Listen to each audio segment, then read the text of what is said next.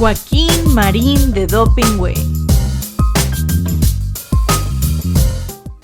Muy buenas tardes, ya estamos al aire como todos los viernes a las 12 del día.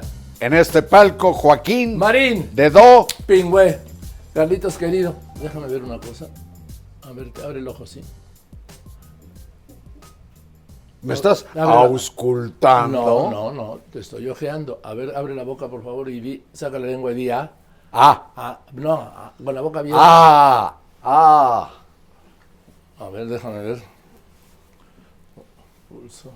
Ya me morí. No, pues estás bien.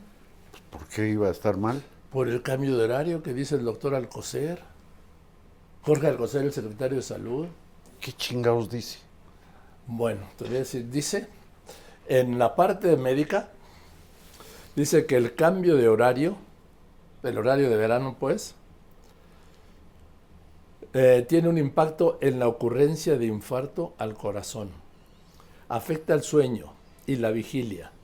Causa problemas físicos y mentales. Altera la atención, concentración y memoria. Fomenta la depresión e ideas suicidas Ay, disminuye el rendimiento escolar y laboral y fomenta el uso de estimulantes. órale. Esto produce Pero, el horario de verano. pero eso dice el secretario federal de Eh, Salud. El doctor Premio Nacional de Medicina. Pero claro, secretario de Salud de la 4T. Fíjate que yo creo que a él lo que supone fue el horario de verano, sí le afectó No. la memoria. No, él pues se olvida de su carrera médica No, y dice pendejadas como esa. Imagínate tú cuánta gente estaría ahorita con ya me corté, ya me corté y suicidándose por doquier. No, lo que pasa es que le adoptó el horario de la 4T. ¿Cuál es ese? Pues el de AMLO. El, el horario de Dios, el reloj de de Dios. Imagínate, somos unos sobrevivientes todos. Hemos pasado 26 años desde que en 96, 1996 se introdujo este horario de verano. Pues con Nada este de las afecciones de que habla el coser que yo sepa he padecido. A no, ni yo que- ni nadie, ustedes, ustedes han padecido. ¿Alguien de ahí? Pero fíjate, No, si es no. eso, si es eso, qué chinga le paró este gobierno a toda la población mexicana de la faja fronteriza. Ah, claro, por, Porque ahí lo mantienen, ¿por qué no lo quitan? la vecindad. Es Pues sí, entonces sí. condenan a esa población Ah, a padecer todas Sí. esas fregaderas. Aquí es lo que dicen, sí. Les repito, que el horario de verano provoca, es que, mira, si no fuera tan serio, sería de risa. Es de risa, la verdad. me- Pues espero que lo Me gana la diagnostique el Premio Nacional de Medicina y secretario de Salud, Jorge Alcocer, que diga que el horario de verano sí tiene un impacto en la ocurrencia del infarto al corazón. Afecta el sueño y la vigilia. Causa problemas físicos y mentales. Altera la atención, concentración y memoria. Fomenta la depresión e ideas suicidas, van 10. Disminuye el rendimiento escolar y el laboral, 12. Y fomenta el uso de estimulantes, 13 impactos en la salud. Fíjate, entonces toda la población adicta a psicotrópicos y a la mota y la trompada, ¿Qué? pues, pues la causa no es otra que el pinche horario de verano. Y, pero entonces nada más en el horario de verano, en el de invierno no. en invierno no se las truenan. No, pero es que esto es muy serio, Carlos. Es serio, A ti te da es risa. ridículo. Es que, mira, ya buena parte de la gestión pública o de los que tienen a su cargo instituciones tan, pues, tan importantes como la salud pública, Que es un desastre, por cierto. pues la verdad son como de, como de pésimo circo. Dicen cuánta estupidez se les ocurre. Y todo para quedar bien con el presidente. Sí. Y afianzarse a la beca que tienen. Eh, ah, pero luego también se echó esto, ¿sí? Dijo el doctor Alcocer, que es muy enterado en estos menesteres, que había que regresar al reloj de Dios. Chingale. ¿sí? Yo no sabía que Dios usaba reloj, pero bueno. Pero bueno. ¿Y de Y- qué y marca además lo argumentó. Te pido que me pongas mucha atención, por favor, les pido, ¿sí? Porque no es fácil de entender A ver. este juego de palabras, este juego de relojes, perdón, A ver. ¿sí? del doctor Alcocer. Dice, hay que regresar al reloj de Dios. No debemos luchar contra el reloj biológico. Hay que volver al horario estándar, que es cuando el reloj solar coincide con el reloj social, que es el reloj de Dios. Tómala. Chingale, chingale. Oye, luego me regalas esa ¿Sí? declaración, porque esto me deja, pues rigurosamente, dirían, de a seis. Tú tienes que imaginar cómo diablos es que el reloj social, que se supone que los seres humanos son creaciones de Dios, ¿Sí? pues tienen el mismo ritmo biológico que Dios. Es estúpido suponer que se maneja con los mismos... No, pero además la conclusión, Patrones. la conclusión a la que llega, ¿sí? Hay que volver. Dice, no debemos luchar contra el reloj biológico. Hay que volver al horario estándar. Yo no sabía el estándar, ¿sí? El estándar que es cuando el reloj solar coincide con el reloj social, que es el reloj de Dios. Bueno, mira, con otras palabras, el licenciado López Obrador, cuando fue jefe de gobierno de la Ah, capital claro. y, y- y- y manifestaba su, su inconformidad con el horario de verano, dijo que los mexicanos, ojo, eh, del Bravo al Suchiate, Sí, sí, sí. De Tijuana a Yucatán. como Bueno, los sombreros Roo. Tardán, No, que ellos eran de Sonora, Yucatán. ah, de Sonora, Yucatán. Bueno, que los mexicanos, así dijo, es textual, estamos acostumbrados a dormir con el canto del grillo y a levantarnos con el canto del gallo. Puta madre, creo que en la Ciudad de México ya no hay ni grillos ni gallos Pues desde no. que desaparecieron los dinosaurios. Pero él se ve que tenía una jaula, un algo, un pequeño zoológico con su grillito, con su gallito, y el gallito le hacía cri, cri, cri, cri, cri. Decía, No, el "Ah, gallito no hora hacía cri, dormir". cri, cri. El grillito, Ah, el grillito, cri, cri, Era- cri, cri, era un gallito Eh, políglota. No, el grillito. O era el grillito cantor y le cantaba la de di por qué dime abuelita. Y entonces decía, ah, chingado, con razón ya bostecé. Y entonces el señor presidente ahora se iba a la camita. Y de pronto, el pinche gallo que tenía ahí, yo creo que en una jaulita hacía, pero era un gallo, solo yo lo sé, con Alzheimer. Y entonces el gallo se trepaba al palito de la jaula y decía, ¿qué quiere? ¿Qué? y entonces, decía, ah, chingado, ya es hora de despertar. Pero era como el gallito británico, ¿no? No sé cuál es el gallito ahorita. Si es una marranada, me voy a dar cuenta. Bueno, el, inglés, pues. El gallito inglés de los excusados públicos. Pues yo no sé qué pinche gallo tendría, pero de veras, ¿cómo es eso de que los mexicanos Estamos nos dormimos con el, con el grillo y con el gallo, despertamos? En fin, bueno, Bueno, pues por lo sí es un hecho es que, mira, al presidente que siempre le ha dado por madrugar, pues no le gusta despertarse de noche. y Yo que ignora que no por mucho madrugar se amanece más temprano. No, eso ya lo tiene comprobado. Bueno, o Sí, sí, la sí, sociedad lo ha venido comprobando. Eh, entonces, yo lo entiendo, a mí tampoco me gusta que suene el despertador, no sea de noche. No, pues cómprate un gallo. Como que el despertador. Oye, pues si yo vivo en un departamento donde No le hace, no le hace. en palacio. Y te voy a palacio. conseguir un grillo. Yo te voy a conseguir un grillo. Eso sí tengo una alarma que hace. No, eso no sirve. Tienes que tener al animalito. Yo, yo lo arreglo con National Geographic. Oh, bueno, entonces, Oye, pero a propósito de asuntos de salud, ya que no, no, no, citaste déjame algo. terminar que empezaste y ya no lo continuaste.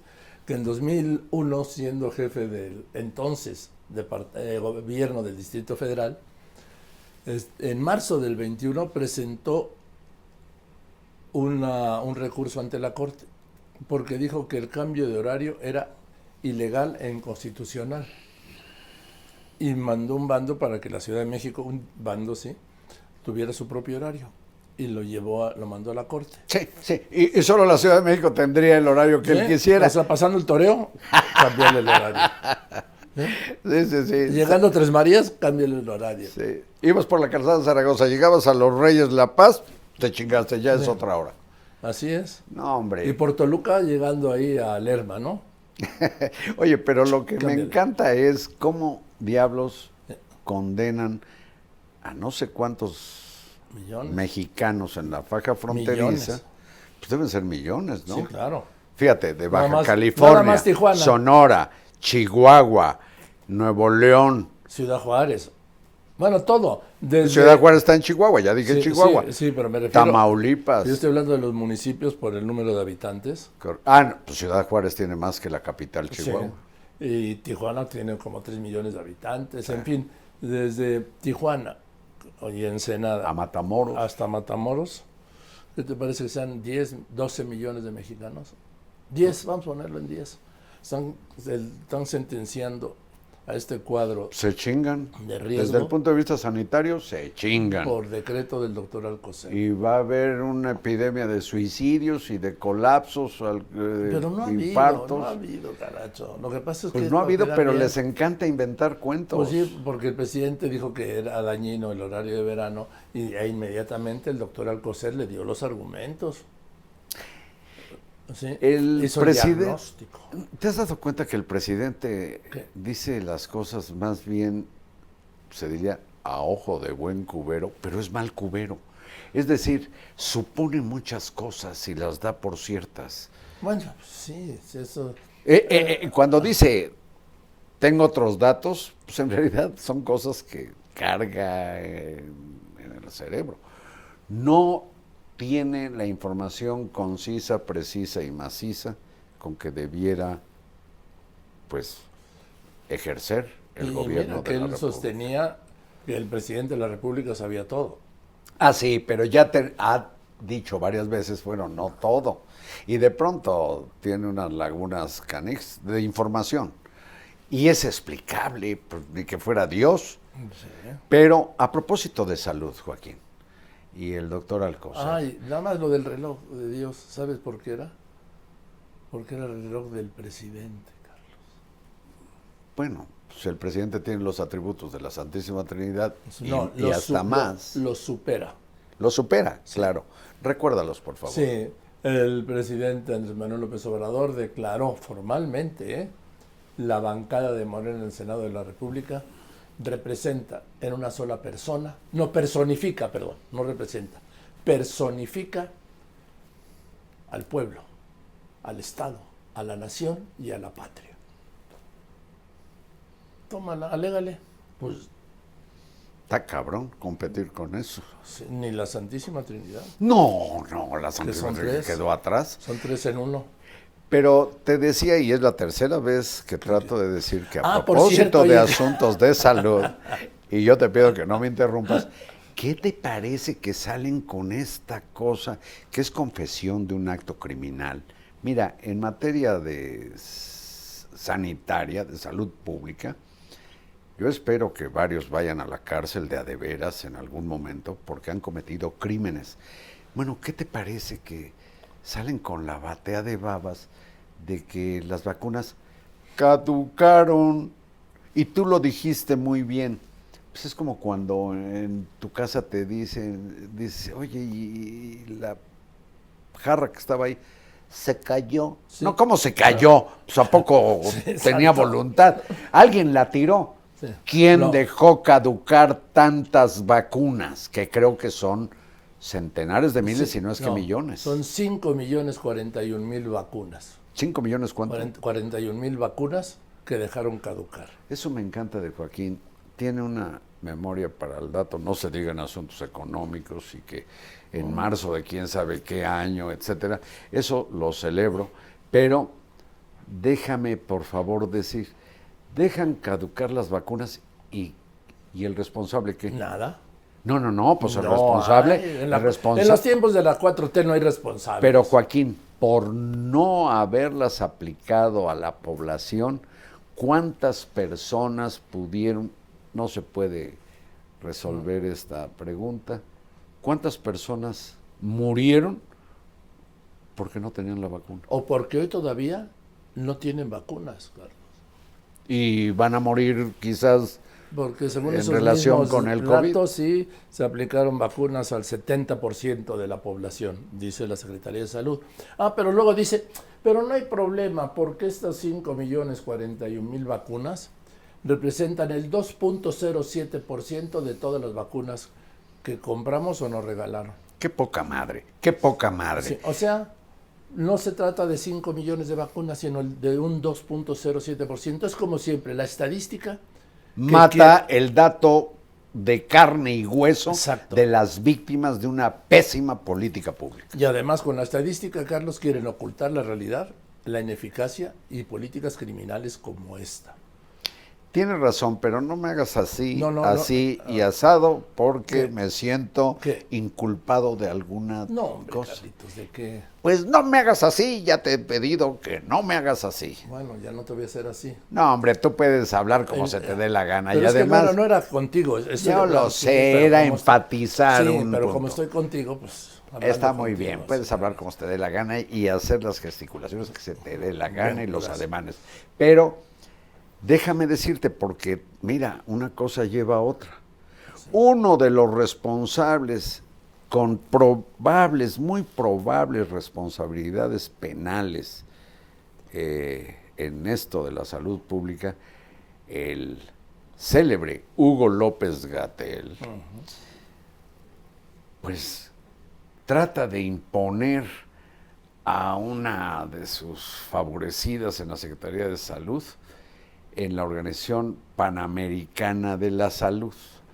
La trata de imponer y sale, imagínate nada más a López Gatel queriendo modificar los procedimientos de elección de quien presida esa organización y quiere meter sus reglas y termina cometiendo la barbaridad de decir que quiere voto por voto. ¿A qué te suena? A, un fracaso. De No. la 4T, AMLO. Bueno, Por eso. Pero además se le quedaron viendo todos. Después tuvo que hacer un elogio y ofrecer una disculpa porque todo el mundo se cabreó con él. Sí. Pues, primero los que estaban escrutando. Sí, son 38 países, votaron 37. Y este sale con que la transparencia que no había y que el voto por voto. Pues, si no estaba en Tlalpan, carajo. Sí, si no estaba en una, si no estaba en una asamblea de Morena. ¿Qué te A ver, parece? ¿por qué no en la asamblea, el Congreso, en la asamblea de Morena, por qué no hicieron voto por voto? ah, ¿verdad?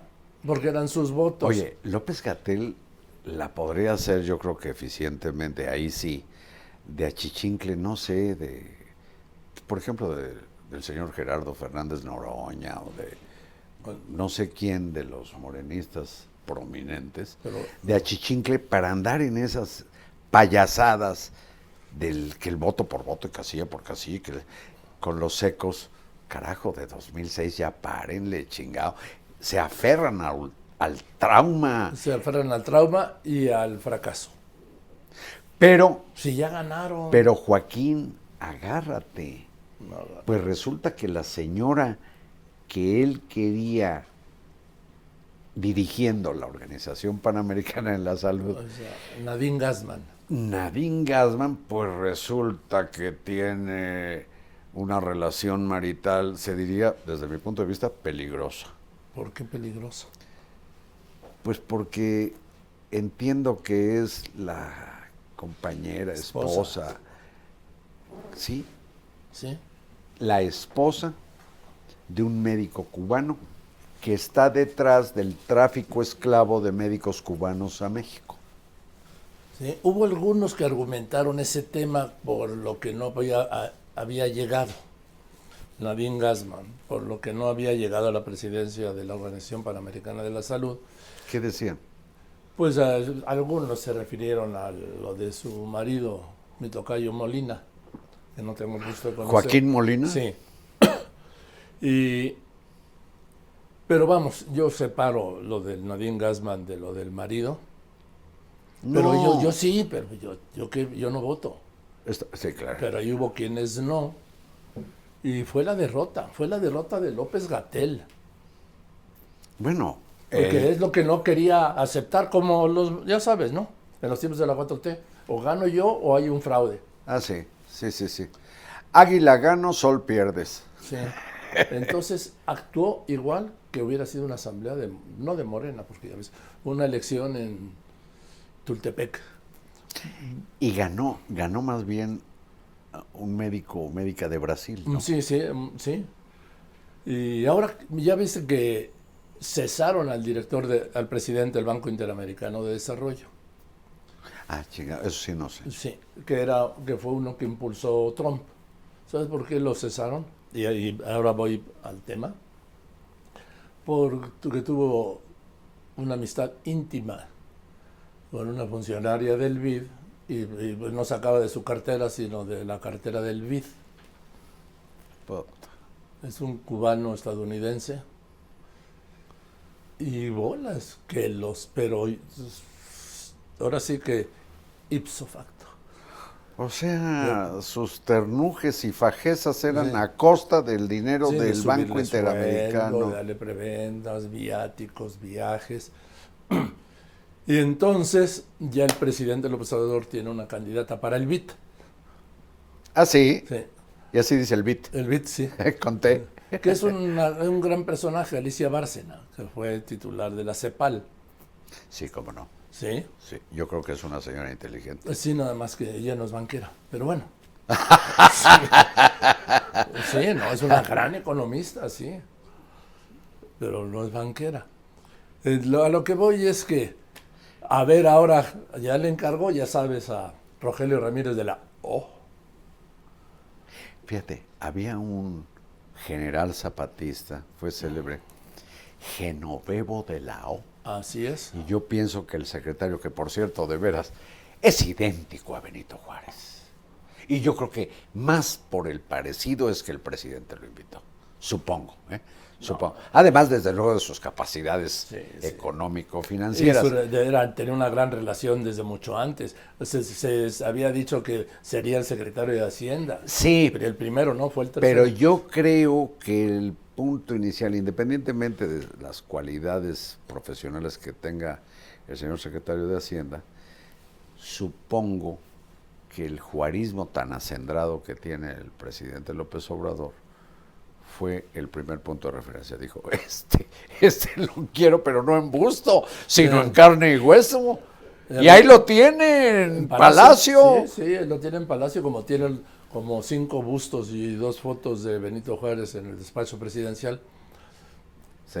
Oye, pero ¿Qué? si Alicia Bárcena no es economista. No, es economista, sí. Sí es economista. Sí, ah, bueno, entonces pero puede. no es banquera. Bueno, no es banquera. bueno, no es banquera, pero tiene, tiene conocimiento de lo que es eh, números rojos, números negros sí, y préstamos y cobro de intereses. Alguna idea debe tener.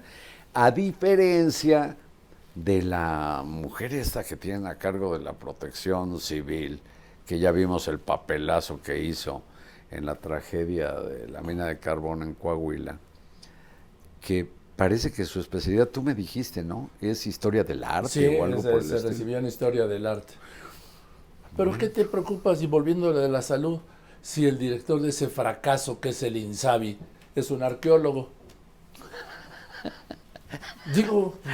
No me lo hubieras recordado, es que de veras, ¿cómo no siendo tan grave, cómo me niegas el gusto de carcajearme de esas pendejadas? No, no, carcajéate. Pero sabes que mientras tú te carcajeas de esas pendejadas, como dices, yo te cito, Ah. la gente padece. Sí, ¿sí? por ha eso sido es... un eh, fiasco. Bueno, ya dijo, se llama, se llama Juan Ferrer, el arqueólogo.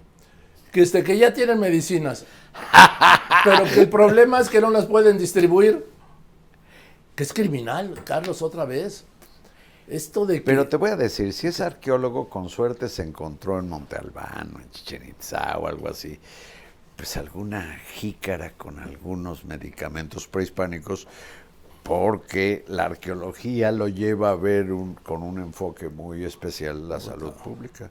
No, así que no, no puedo decirte nada de eso. Me dejaste, Toloache. sí, me dejaste sin habla. Pero entonces el fracaso del INSABI es el fracaso del sistema danés de salud. Yo te pregunto, como dijo el presidente, primero, vamos a tener un sistema de salud como el escandinavo.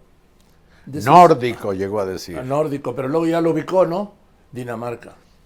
¿Tú cuántos de sus seguidores pueden identificar en el mapa dónde está Dinamarca? Yo, Tú- dije de sus seguidores, Carlito. Yo, pues yo lo sigo de algún modo todos los días, pues todos De los días su- da nota. De sus feligreses. Ah, no. de su Ahí sí zafo. Yo soy republicano, laico y gratuito. Bueno, entonces es muy mal referente. Eh, ¿Por qué? Porque además al no saber dónde está, o supone que un gran número, un número determin- X, sepa si dónde está Dinamarca y cuál es su capital y que tenga claro que la capital que es Copenhague, pues no está en la península, está en una isla que está pegada. Pero en fin, ¿cómo van a saber cuál es el sistema de salud de Dinamarca? y sabes que en los países. Si es bueno, no- malo regular. Pero permíteme, porque hay algo que también la audiencia debe tener presente, y tú también, Joaquín, por si lo ignoras, que, Na- ilumíname, que no lo creo. dame luces. Ahí te va. Como si fuera yo Fray Bernardino de Sahagún, Sí, te voy a regalar un dato. venga. Cuando en México, en general, se paga de impuesto alrededor del 30, poco más, poco menos por ciento de tu ingreso, Depende del ingreso, pero bueno. sí, pero digamos más o menos. No, Yo creo que sí, digamos, clases media para arriba pagan alrededor del 30%. Y, y hay, Bueno, tú hay sigue, personas sigue, que están exentas porque también los impuestos tienen que ver con el monto de tus ingresos. Pero hablo de clases medias, más o menos se paga el 30%. En los países nórdicos es poco más del 62% de tu ingreso. Entonces tú imagínate que tienes un salario de, de, de, de, de 100 pesos y tienes que pagar de impuestos 62 pesos. Pero ¿qué ocurre? En los países nórdicos, desde el momento que naces, el Estado hasta la cuna, por cierto, con materiales recicla- reciclables, reciclable, ya se me lenguó la traba, con materiales que se pueden reciclar. Claro.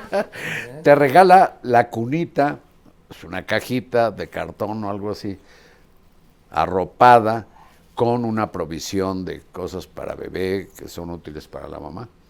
Y desde ese momento hasta que te entierran o te incineran porque pelaste gallo, el Estado se hace cargo de ti, incluido el tratamiento del hígado, el tratamiento dental, el, El tratamiento tratamiento, psicológico. psicológico, el, el tratamiento que sea. Pero pues lo bueno cuesta.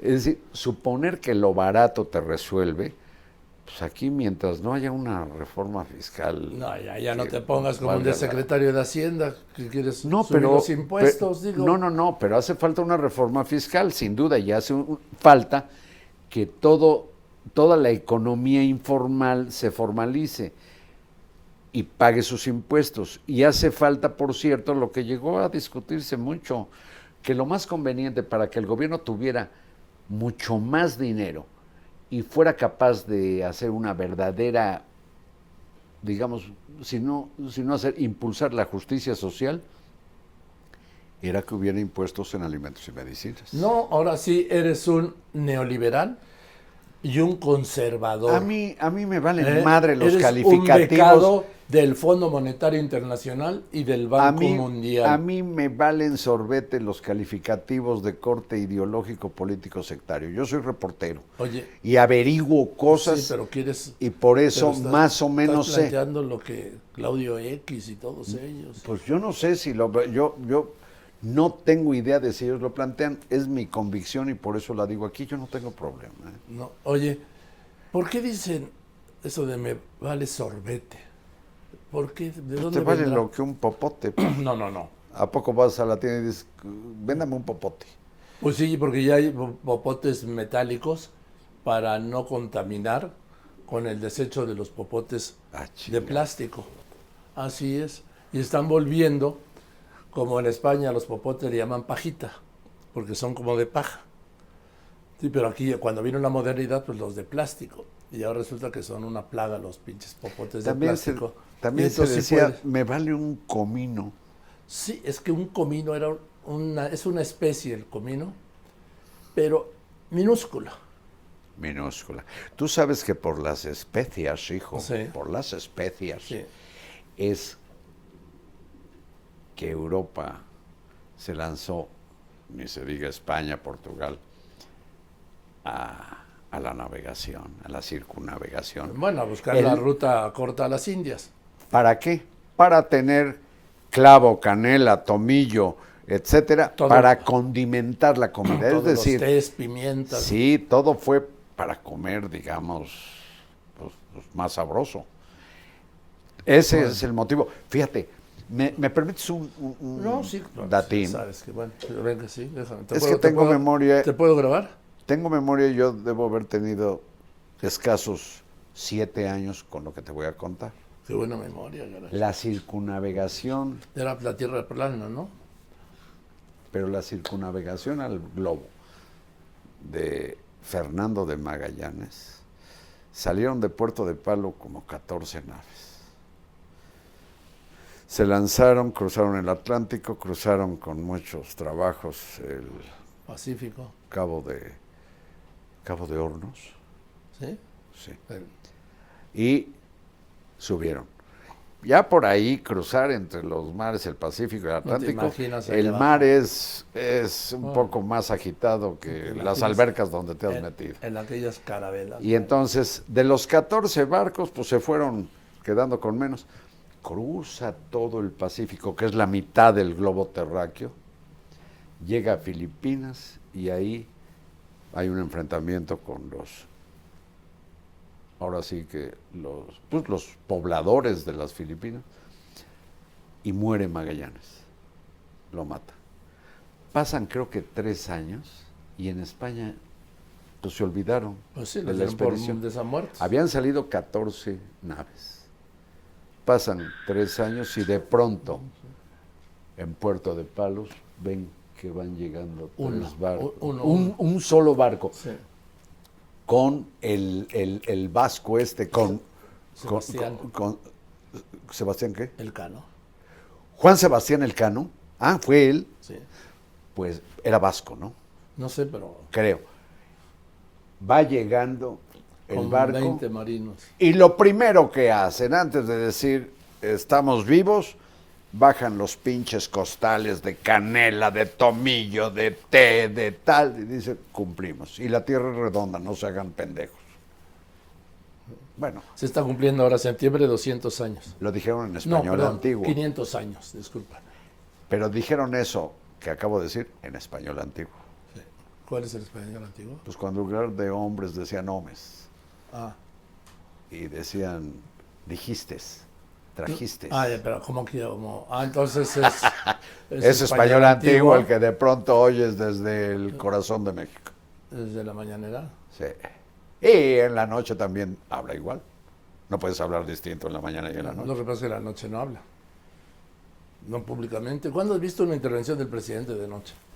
No. Ah, ¿Alguna? el día, la noche del temblor desde esa oficina que, que yo conocí porque me la mostraste aquí en Joaquín Marín de Doping Güey, esa oficina tan ordenada y luego balconea a una pobre A su asistente, dice, no, no, no es asistente, no es sin que no podría funcionar la presidencia. Pues sí, ni pero presidente. palabras más, palabras menos, el presidente lo que quiso decir fue, si les pareció cuchitril, es de ella, no es mío. Sí, sí, sí. sí. Sí habló de noche. Bueno, pero ahí porque se despertó. ¿Te imaginas, como te decía, cómo debe crujir Palacio Nacional con un temblor? No lo sé, nunca me ha agarrado ahí. No, pues no. Oye, pero entonces, Carlitos, estábamos en el punto del cambio de horario que ya se aprobó y viste que no pudieron aprobarlo el miércoles ¿Por qué? porque se les fue el internet. En la Cámara de Ay, Diputados. no me digas. Sí, bueno, bueno, hay fallas de internet que no es. sí, sí. Yo creo que se fue en la Cámara de Diputados, pero se debe haber ido en una No, zona. no, ahí en la Cámara, por la... Ah, fue una falla de Por- la Cámara. Sí, por la pobreza franciscana. Porque estos bolsones de los diputados todavía hacen sesiones semipresenciales. No me digas. Sí, sí, sí. Ya ves, tienen dos, sesionan dos veces a la semana. Y lo hacen muchos desde su casa. Qué, Qué poca. sí, qué cabrones. Eso es lo que. Fíjate, por cierto. Pero finalmente que- ayer ya que- derogaron el horario. Sí, de Es lo que se dice huevones y huevonas. Sí. Pues En buen castellano, así se dice. Ah, no. Huevones y huevonas. Y te voy a decir, No, no, no. No me diste cuenta. ¿Ya viste lo que dijiste? Diste cuenta el martes de la muerte de un queridísimo amigo Sí. mío, Miguel López. Sí, inolvidable. referente en la, digamos, para la libertad de expresión. Y él, como jefe de redacción, en un semanario que sigue llamando igual donde yo estaba, eh, de pronto llegaba tarde de alguna comida y le, yo tenía a mi cargo la producción, él la redacción. Entonces le tenía yo así textos para la producción de, de la revista. Y un día le dije, Joaquín, Joaquín, Miguel, Miguel, mira qué hora es y tú apenas llegas. No te preocupes, ahorita sale. Fue el mejor jefe de redacción que hubo. Y yo no me aguanté y le digo, Miguel, te pasas de huevón. Y me contestó, no, Carlos, lo que pasa es que tienes las manos muy chiquitas. Yo siempre acredito el origen de algo que digo. Y esa maravilla de respuesta se la debo a mi querido Miguel López ¿Me Ochoa. puedes enseñar las manos?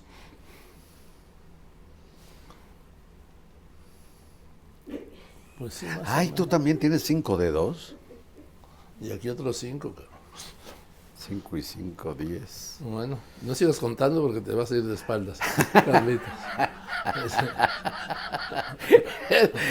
no sé qué porquería está detrás de eso que acabas de no, decir. no, la que la acabo de decir. Oye, ¿sabes qué ¿Qué? me da gusto? Que no hemos, no hemos hablado más de cosas como de salud, como, como que la estamos pasando a todo dar. Oye, Sí. es padre de pronto salirte del, del, del muladar de la política, ¿no? Sí.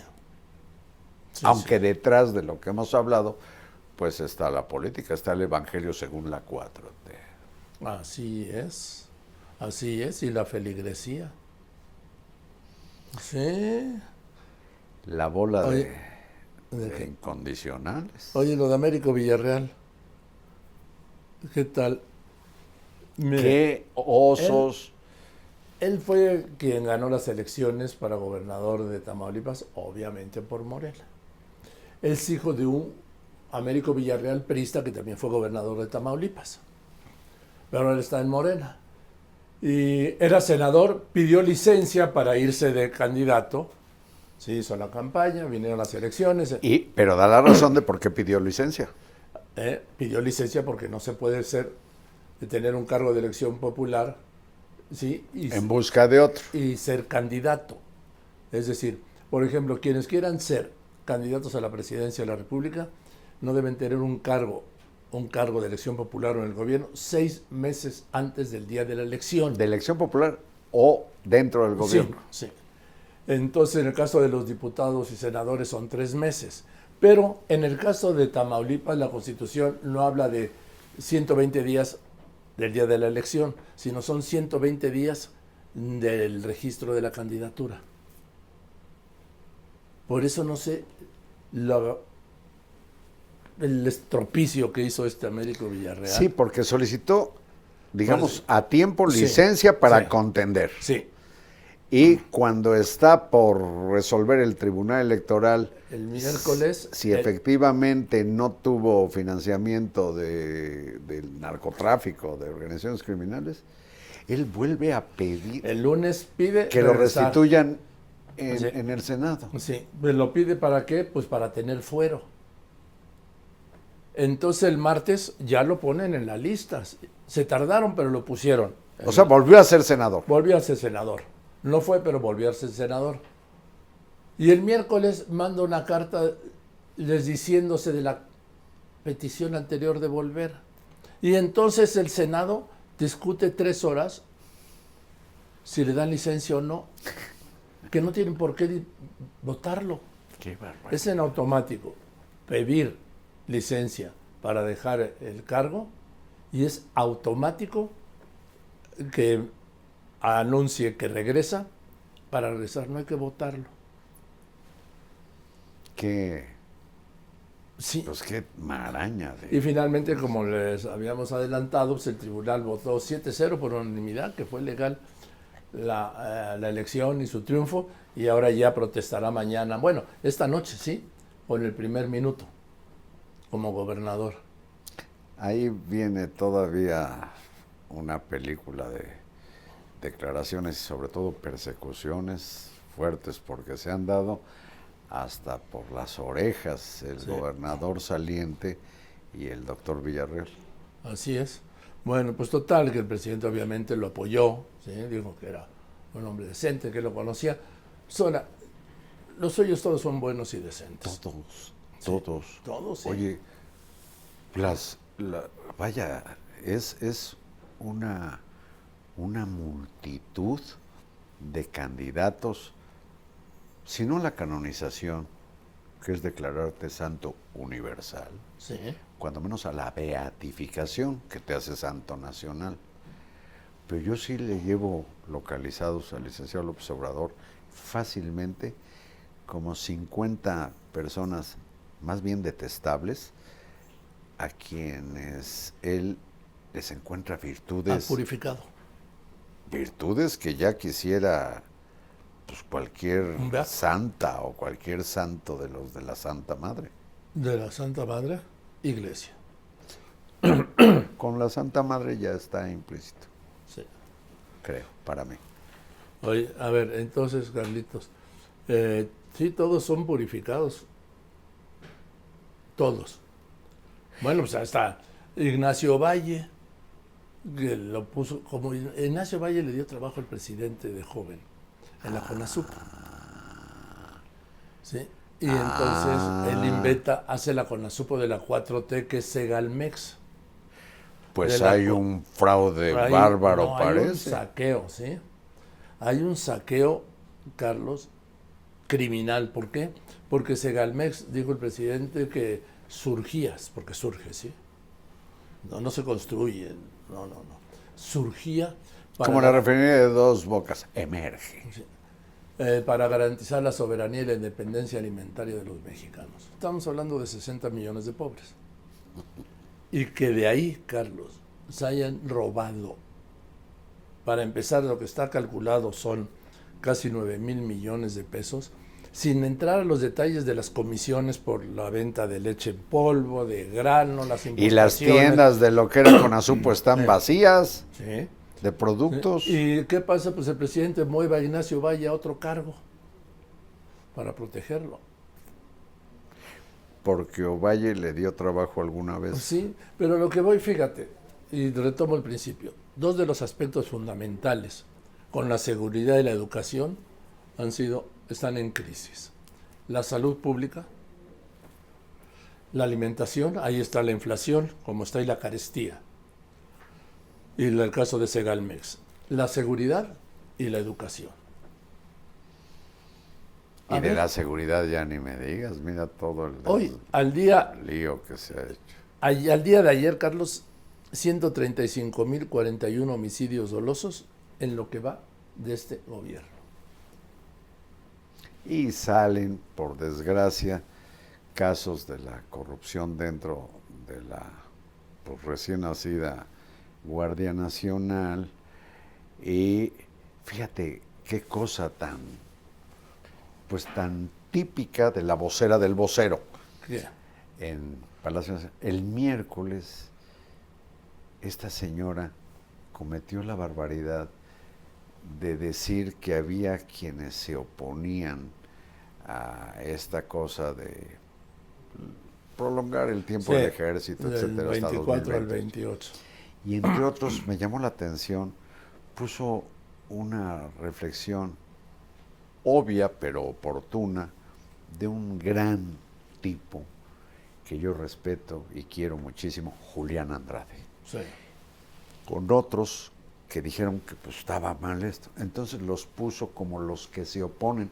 La señora es tan ignorante, ignorante supina, que no sabe que la oposición a las intenciones del presidente está en la Constitución. Es la Constitución la que está en contra, no solo Julián Andrade.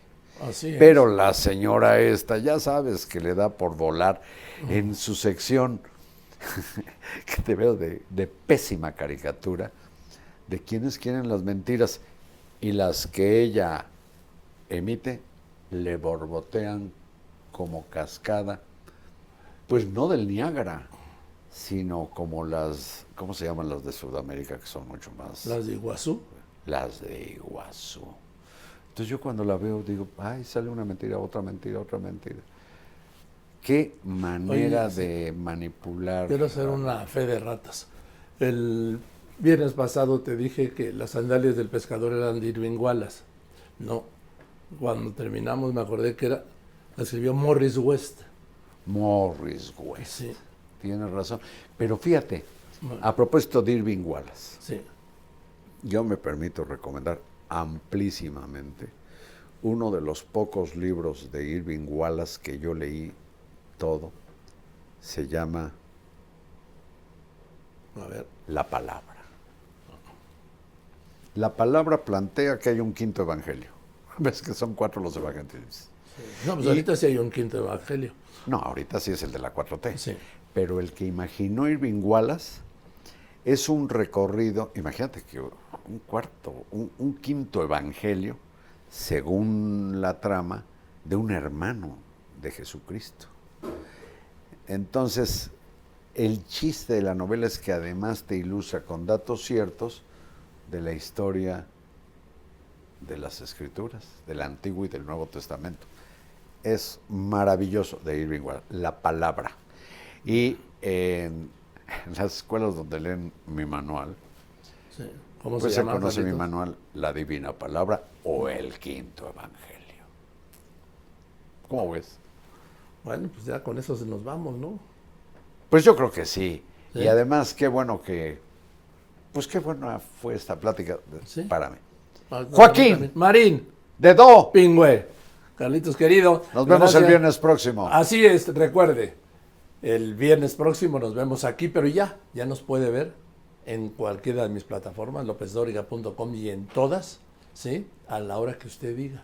Y si va, está atorado, cosa excepcional en esta Ciudad de México, ¿sí? O en Monterrey, o en Guadalajara, o en Tijuana, ahí, o en los puentes, O fuera del país. ¿sí? Pone Spotify y ahí nos tiene, ahí nos puede oír un rato, o todo. Pero si estás en, pues no sé, en, en Beijing, le dicen a Pekín, como si hubiera perros beijinneses. Si estás en Pekín, Sí. te metes a YouTube Y, sale. y ahí, Ahí estamos. sí. ¿Eh? En fin. Gracias, Carlitos, y que estés muy bien. Joaquín, Marín, Dedo. Pingüe. Gracias, Carlitos. Nos vemos. Joaquín Marín de Dopingüe.